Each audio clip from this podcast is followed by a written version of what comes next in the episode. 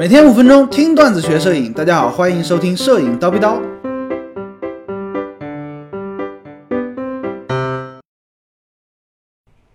相机的分类，大家可以看到市面上有各种各样的相机，各种价位也有，各种造型都有，对不对？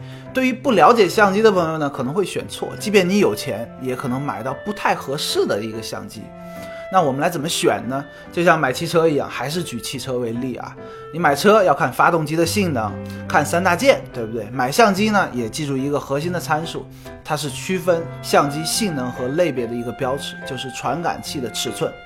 传感器是什么呢？简单的理解就是胶片时代的胶片嘛，对不对？作用是感光和显影用的。那之前用胶卷。现在呢，数码化了，我们就用传感器来做这个事情。传感器呢是划分相机等级的标尺，通常呢，传感器越大，画质越好，价格越高，等级越高越贵，对不对？第一种很小的传感器，手机，包括前几年的卡片机，哎，传感器呢就是小指甲盖儿一半那么大。之前高老师拆过一个卡片机啊，小指甲盖儿一半那么大。传感器非常的迷你，大一点呢是什么呢？就是高端的卡片相机，比如说索尼的 R X 一百系列的黑卡相机，哎，使用的是对角线为一英寸的传感器，一英寸对角线就相对来说大很多了，对不对？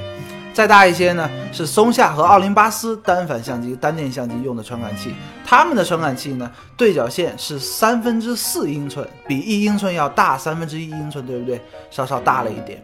再大一些呢，就是比较主流的 APS-C 了啊，反复强调过 APS-C，啊，长度和宽度大概是十六毫米乘以二十四毫米，俗称是半画幅、截幅、残幅，哎，有一点贬低的意思，对不对？为什么这么说呢？因为它上面就是全画幅，全画幅呢就是当年胶片相机一格胶片的大小，所以说呢，它就叫全画幅。哎，尺寸大概是二十四毫米乘以三十六毫米，你发现没？中间劈一半，差不多就是 APS-C 的这个尺寸了。所以说 APS-C 呢叫半画幅，全画幅叫全画幅。有的朋友说，哎呀，全画幅好，全画幅妙，它是不是就最大的呢？不是。再往上呢，还有一种相机叫中画幅。哎，很多朋友说，哎呀，全画幅比中画幅大啊，too young too simple。哎，中画幅比全画幅大啊。价格呢也是全画幅的大概十倍吧，全画幅现在一万块钱能买得到，中画幅呢，呃，十万、二十万、三十万，大概是这样。当然了，最近呢也有厂商，比如说富士啊、哈苏啊，推出了中画幅传感器的单电相机，价格也下来了。我相信再等个两三年、四五年呢，价格大概会降到中高端，目前中高端全画幅相机的水平。哎，我们大家呢可以期待一下。传感器的大小除了决定相机的等级之外呢，在很大程度上，它还决定了相机的体积和便携性。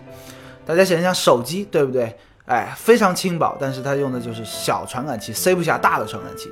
使用比较大传感器的单反相机啊，微单相机呢，体积则不太可能做的特别小，因为受限于物理条件呀，以及什么光学的一些限制吧。好了，今天高老师就先叨逼到这里，明早七点咱们继续聊摄影，拜了个拜。